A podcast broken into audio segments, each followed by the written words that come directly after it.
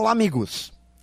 Aceitar os novos desafios que a vida nos apresenta exige um certo grau de desapego com o passado e muita humildade.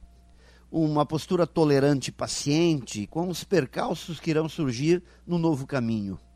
Um grande despojamento de ego que permita cometer pequenas gafes normais a quem está aprendendo e principalmente, reconhecer o que não se sabe ainda. Viver desafios exige espírito de aventura, aquele gosto em querer descobrir, pesquisar, uma curiosidade pelo desconhecido e uma vontade muito grande de provar o que ainda não foi feito. Nas palavras de Rubem Alves, grande poeta, escritor mineiro, é no espanto que o pensamento começa.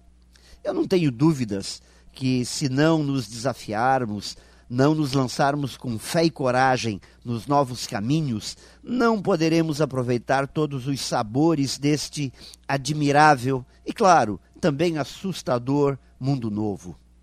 Então, amigos, já que a vida é feita de espantos, como dizia Rubem Alves, que tal aceitar os desafios do novo e começar a caminhar pela vida com espírito de aprendiz?